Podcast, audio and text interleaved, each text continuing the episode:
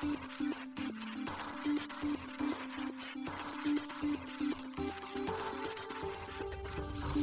しい経済ニュース。この番組では現当社のメディア新しい経済が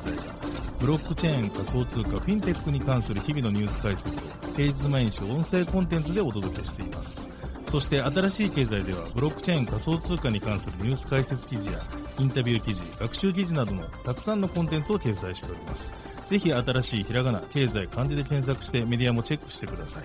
そして LINE 公式アカウントではメディアの更新情報を配信しております。LINE 公式アカウントにもぜひご登録ください。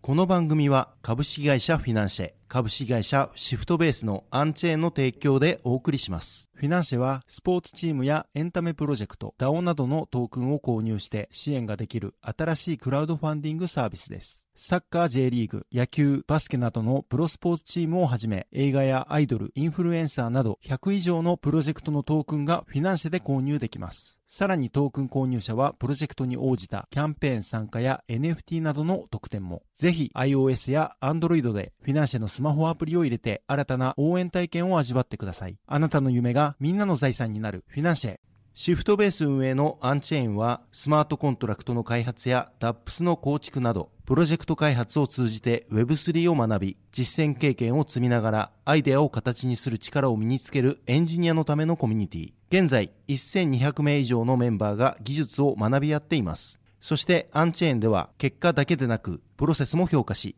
段階的に総額200万円分の助成金を給付する Web3 開発助成金プログラム進捗 to earn も開始。第1回目の助成金申請は2月13日より受付します。また、このプログラムにご協賛いただける企業様も募集中。詳しくは、アンチェーン公式サイト、アンチェーン .tech、https コロンスラッシュスラッシュ unchain.tech スラッシュ。でチェック。作る人がちゃんと評価される世界へ。アンチェーン。現当社新しい経済編集部の大塚です。高橋です。はい、本日は2月の16日木曜日です。今日のニュースいきましょう。スクエニがポリゴンラボと提携、Web3 プロジェクト、シンビオジェネシスにポリゴン採用。ソフトバンクがオアシスのバリデーターに参加、ブロックチェーンサービス構築も視野に。アスター渡辺聡太のスターテイルラボ日本子会社を新たに設立。あるやうむと KDDI が提携、NFT 活用の地域共創に向け。アマゾンがスーパープラスチックへの約27億円出資を主導。ソニーやグーグル、アニモカら参加。音楽配信ナップスター、Web3 音楽スタートアップ、ミントソングス買収。UAE アブダビ Web3 スタートアップ支援で約2675億円規模のイニシアチブ開始。野村ホールディングス子会社レーザーデジタル機関投資家向け DeFi インフィニティエクスチェンジへ出資。コスモスのコスモスハブ両アップデートを明日実施へ。トルネードキャッシュ開発者4月まで勾留期間延長報道。アメリカシタデル暗号資産銀行シルバーゲートの株式5.5%を取得。デジタル通貨 DCJPY で再エネのファイナンス実証実験へ、エナリス、東京都、三井住友銀行、D カレットラ。ビザ、暗号資産決済、ワイレックスと戦略的パートナーシップ締結。一つ目のニュースは、スクエニ新規 Web3 プロジェクトにポリゴン採用というニュースです。ゲーム開発大手スクエアエニックスとポリゴンラボの提携が2月16日発表されました。スクエニが今春リリース予定の Web3 プロジェクト、シンビオジェネシスの開発にあたり、ポリゴンネットワークを採用するということです。リリースによると、シンビオジェネシスは自己完結型の世界で展開されるストーリーと結びついたデジタルアートを介して、革新的な体験を提供する Web3 プロジェクトとされています。プレイヤーは神秘的な浮遊大陸を舞台に、様々なキャラクターを表すデジタルコレクティブルアートを入手し、それらを元に物語が展開していくとのことです。また、シンビオジェネシスはブロックチェーン上に構築されているため、収集したデジタルコレクティブルアートや自身のキャラクターのコピーをプレイヤー間で取引できるといいます。プレイヤーはデジタルコレクティブルアートを介してコミュニティと協力しながらミッションを達成していくとのことです。なお、シンビオジェネシスで採用されるブロックチェーンポリゴン上には現在、ユニスワップ、オープンシー、アーベなどの主要な Web3 プロジェクトが構築されています。続いてのニュースはソフトバンクがオアシスのバリデータに参加というニュースです。ソフトバンクがゲーム特化型ブロックチェーンオアシスのバリデータに参画決定したことを2月16日に発表しました。発表によると今後ソフトバンクはオアシスやオアシスの参画事業者と協力しながらブロックチェーンサービスの検証や開発などを行っていくことも検討しているようです。なお、オアシスによると今回のソフトバンク参画決定は第2群バリデータとして追加となるということで、ソフトバンクの他にも3社がオアシスのバリデータへの参画が決定しているということです。他3社についてオアシス広報に社名の確認を取ったところ、バリデータ参画企業については順次発表を行うとのことでした。オアシスは1月19日、2028年までの完全 DAO 化に向けガバナンスを立ち上げています。2023年は試験的な運用体制として、オアシスのパートナー企業を中心としたジェネシスカウンシルにて、議題の提案や投票を行っていくとしています。なお、オアシスは今後プロジェクトに関する様々な意思決定に関して、オアシスのトークンホルダーに参加してもらい、ネットワークを分散させていくとしていますが、今回の発表では新たに中期的にはオアシスネットワークのさらなる分散化のため、カウンシルでの議論を通じて、バリデータ参加を一般に開放することも含めて検討する予定です、と述べています。続いてのニュースは、スターテイルラボジャパンが新設というニュースです。日本発のパブリックブロックチェーン、アスターネットワークのファウンダー、渡辺聡太氏が今年1月3日に設立したスターテイルラボが新たにスターテイルラボジャパンを設立したことを2月15日に発表しました。スターテイルラボはアスターファウンデーションや Web3 ファウンデーション、その他のプロジェクトや大企業との協業を通して、マルチチェーン対応のアプリケーションやインフラを開発する Web3 テック企業です。パブリックブロックチェーンでの DApps やインフラの開発、独自プロダクトの開発、大企業への R&E、R&D やコンサルティングの提供を行うとされています。また、スターテイルラボの日本子会社となるスターテイルラボジャパンでは、これまでのアスターネットワークやマルチチェーンプロトコルの開発の知見を活かし、日本国内で Web3 事業に挑戦する事業者に対して、事業コンサルティングから開発サポートまでを行うということです。続いてのニュースは、アルヤウムと KDDI が提携というニュースです。NFT による地方創生を推進するアルヤウムが KDDI との業務提携を2月16日に発表しました。NFT を活用した地域競争に向けた提携になるといいます。なお KDDI は今回の提携に伴い地方創生を推進する地元企業やベンチャー企業への出資を目的とした KDDI リジオナルイニシアチブファンド1号を通じてアルヤウムに出資したということです。なおこのファンドはグローバルブレインが運営をしております。アルヤウムと KDDI は今回の提携により、アルヤウム開発のふるさと納税と NFT を組み合わせたサービスの共同展開を開始するといいます。そしてこのサービスの一環として、2023年夏頃からふるさと納税の返礼品として、和歌山県白浜町の名所などが描かれた NFT イラストを贈呈する企画、旅する青パンダ白浜町へ行こうを実施するとのことです。なお、このふるさと納税と NFT を組み合わせたサービスでは今後、寄付者が納税先の自治体を観光することで NFT イラストがアップデートされる機能の開発も予定しているといいます。このような取り組みにより NFT イラストをきっかけとした納税先へのの観光につなげるなど、納税者と自治体の継続的な関係性構築を両者は支援していくとのことです。アルヤウムは、ふるさと納税 NFT 事業と観光 NFT 事業を展開する企業です。2021年12月に事業開始後、NFT プロジェクトとの協業や、北海道余市町や北海道北広島市、兵庫県加西市など、全国の複数自治体と連携を行っているといいます。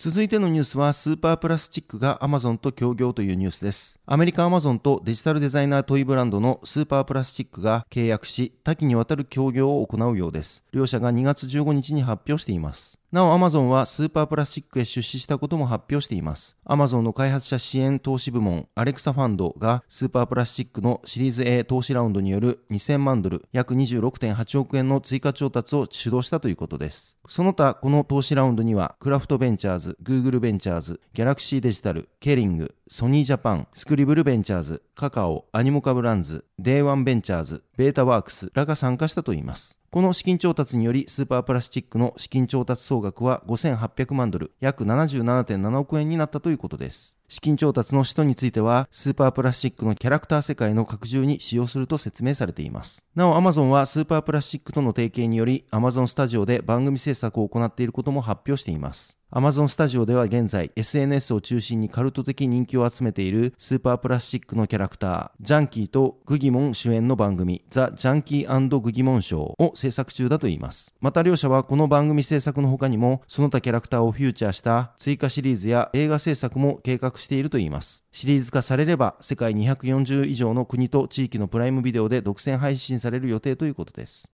続いてのニュースはナップスターがミントソングス買収というニュースです。音楽配信サービスナップスターが Web3 音楽スタートアップミントソングスを買収しました。2月15日にミントソングス共同創業者ギャレット・ヒューズ氏がコインデスクの記事を引用する形で報告しています。ミントソングスはミュージシャンが音楽やアルバムのアートワークをポリゴンブロックチェーン上で NFT としてミントし、その NFT をコミュニティに販売、譲渡できるツールを構築しています。なお、今回の買収による具体的な取り組みや買収額などについては発表されていませんが、ミントソングスのギャレット・ヒューズ氏は今回の買収について、ミュージシャンのための野心的なビジョン達成に向けて何時間も血と汗と涙を注ぎましたとツイートしています。またヒューズ氏はテクニカルアドバイザーとしてナップスターに参加するということです。なお、ナップスターは昨年9月、オンラインゲーム、ロブロックスの音楽部門でグローバルヘッドを務めたジョン・ブラソプロス氏を新たに CEO として迎え入れています。記事に音楽配信サービスナップスターについての解説を載せています。ぜひ合わせてご覧ください。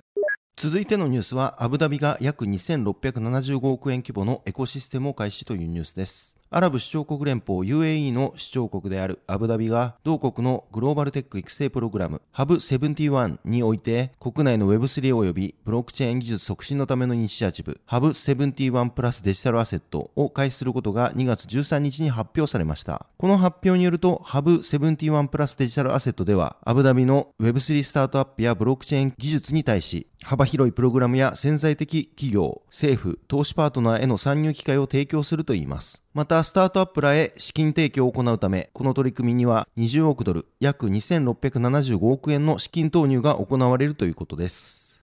続いてのニュースは、レーザーデジタルがインフィニティエクスチェンジへ戦略的投資実施というニュースです。野村ホールディングスの関連子会社、レーザーデジタルが、機関投資家向けのディファイプロトコル提供のインフィニティエクスチェンジへの戦略的投資を行ったことを2月15日に発表しました。なお、今回の投資額は非公開です。この投資により、インフィニティエクスチェンジは、機関投資家向け融資、借り入れのためのインフラ開発を加速させるといいます。インフィニティエクスチェンジは、取引の効率、安全、拡張性を実現するためにオフチェーンで計算処理を行い、オンチェーンでトランザクション処理をするハイブリッドインフラを提供する企業です。同社は昨年9月にも、サスケハナインターナショナルグループ、GSR、フロートレーダーズ、C スクエア、ブロックゼロ、OWC、CMS からシードラウンドで420万ドル、約5.6億円の資金調達を実施しています。レーザーデジタルは昨年9月にスイスで設立されたデジタルアセットに特化した企業です。DeFi、SeFi、Web3、ブロックチェーンインフラに重点を置いて投資を行っています。同社は昨年11月、ニアブロックチェーン基盤の分散型金融、ブロックチェーン基盤の DeFi での取引インフラを開発するオーダリーネットワークへ未公開額の投資を行っていました。続いてのニュースは、量アップグレード実施へというニュースです。コスモスネットワークの中心となるブロックチェーンコスモスハブがメインネットのメジャーアップグレードである両の実行予定を2月16日に発表しました。両アップグレードはブロック高140-99412で実施される予定です。日本時間では2月17日10時頃になると予測されています。コスモスハブ開発チームによると、両アップグレードは2023年の第一四半期のうちに予定されているレプリケーティッドセキュリティアップグレードのリリースまでに行う最後のメジャーアップグレードになるといいます。なお、レプリケーティッドセキュリティティはコスモサーブに接続するチェーンがコスモスハブのバリデータを利用して自身を保護できるようにするインターチェーンセキュリティという機能を実装するものです。両アップグレードの主な内容はコスモスのテストインフラストラクチャーの改善とグローバルフィーと呼ばれるソフトウェアモジュールの実装をするためのものです。グローバルフィーはトランザクション料金をユーザーから徴収することでネットワークが最低手数料を設定できるようにする機能です。コスモスハブ開発チームは公式ミディアムにてアップグレード中はダウンタイムが発生するためトランザクションが遅延する可能性があると注意喚起しています。コスモスネットワークではプロトコルごとに独自のブロックチェーンを構築しコスモスハブに接続することでネットワークが構築されるという特徴を持っておりクロスチェーン通信技術やセキュリティ技術に力を入れています。1月にはコスモスネットワーク上で構築された DEX オズモシスがアップグレード実施し、コスモスネットワーク上のコズモワズムをサポートしている全てのチェーンがブリッジせず、オズモシスの流動性にアクセスできるようになっています。なお、コズモワズムは、ブロックチェーン開発キットのコスモス SDK ベースのチェーンにおいてスマートコントラクトを扱えるようにするモジュールのことです。続いてのニュースは、トルネードキャッシュ開発者4月まで勾留期間延長というニュースです。オランダ警察によって逮捕勾留されているトルネードキャッシュの開発者、アレクセイ・ベルセフ氏の勾留期間が4月まで延長されたようです。ザ・ブロックが2月15日に報道しています。トルネードキャッシュは複数のユーザーの暗号資産の取引をミキシングすることで、その取引履歴を匿名化できるサービスです。オランダ政府はベルツェフ氏がこのサービスを介して北朝鮮のハッカーによる暗号資産のマネーロンダリングに加担していたとして、22年8月にサービス開発者である同氏を逮捕していました。ベルツェフ氏は逮捕後約90日間の交留を経て、11月にマネーロンダリングの容疑で起訴されました。昨年11月22日に行われた予備審問会で、オランダ裁判所は2023年2月にヒアリングを行うことを決定し、それまで同士の交流を継続することを通知しました。そして今年2月15日に行われたヒアリングにて、裁判所は4月に行われる次のヒアリングまで同氏の交流期間を再度延長することを決定したということです。交流の理由は保釈された場合、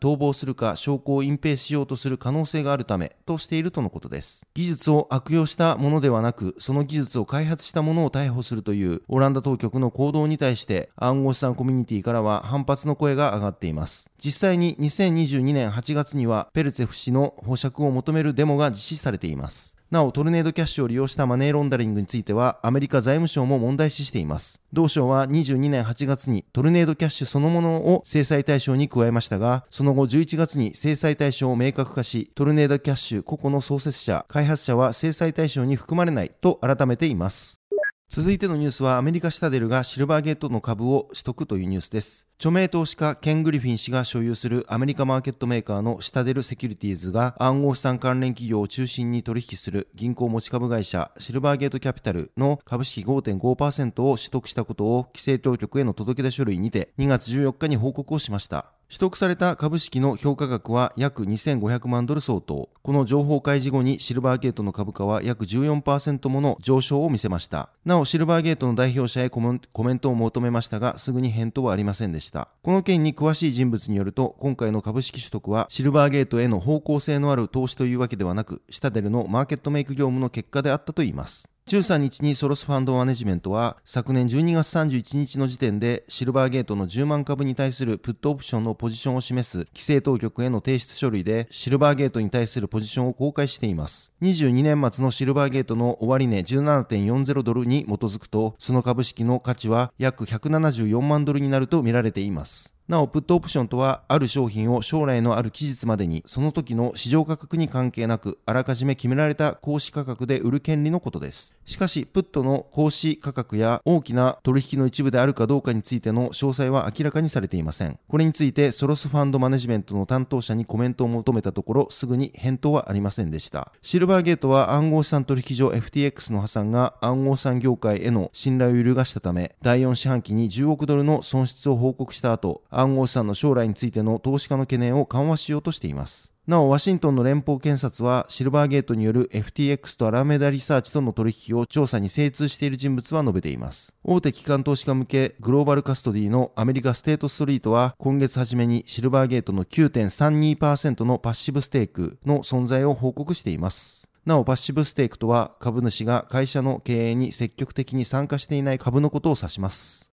続いてのニュースはブロックチェーン活用のサステナビリティリンクローン実証実験へというニュースです。デジタル通貨事業を行う D カレット DCP が事務局を務めるデジタル通貨フォーラムにおいて、デジタル通貨 DCJPY 活用のファイナンス実証実験が行われることが2月15日に発表されました。ブロックチェーンでの再生可能エネルギーの取引で発生する決済において DCJPY を活用するほか、DCJPY での貸付、サスティナビリティリンクローンを行うファイナンスサービスの実証実験になるということです。なお、この実証実験は再生可能エネルギーの取引データや発電所のスコアリングレポートを活用し、再生可能エネルギーの利用実績に応じて、企業の融資優遇を行うことで、環境に配慮された発電所の再生可能エネルギーの利用及び、企業自らの主体的な脱炭素行動を促進することが目的ということです。実証実験への参加団体は、デジタル通貨フォーラムの電力取引分科会サブグループ B に所属する、ディーカレット、幹事のエナリス、東京都、三井住友銀行の4つです。取引データの管理には、エナリスが開発した電力取引プラットフォーム、ブロックチェーン使用が利用され、各取引における決済には D カレット発行のデジタル通貨 DCJPY が利用されるということです。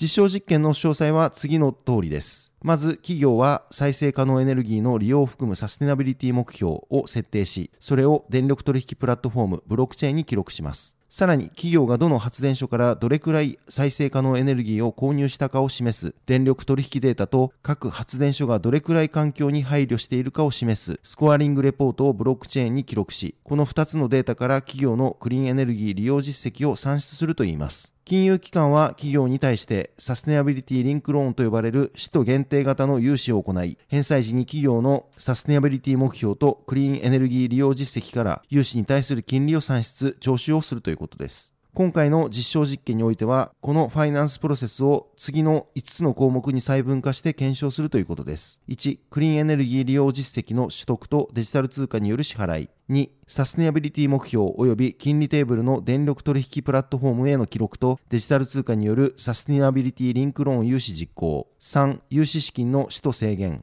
4、再生可能エネルギー利用率等のサステナビリティ目標、評価結果に基づく金利徴収の実行。5、実証実験における DAO の仕組みの活用可能性の検討とのことです。なお、この実証実験は2月24日に実施される予定です。そして d カレット DCP は2022年11月に今回使用される DCJPY の2層構造デジタル通貨の価値移転システムについて関連する特許を取得しています。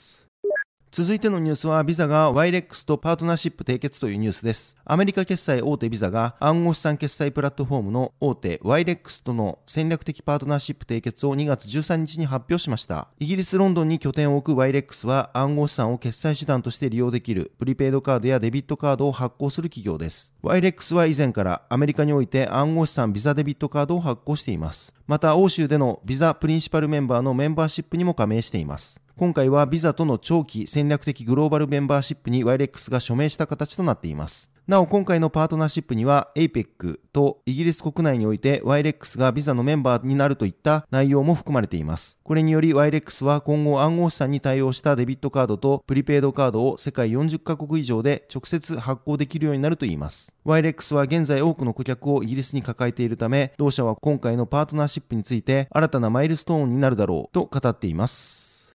はい、本日のニュースは以上となります。このように私たち新しい経済編集部では、ブロックチェーン暗号資産に関するニュースを平日毎日ラジオで配信をしております。本日ご紹介したニュースはすべてサイトの方に上がっております。ぜひサイトの方も見に来てください。新しいひらがな、経済漢字で検索して見に来ていただければと思います。それでは本日はありがとうございました。ありがとうございました。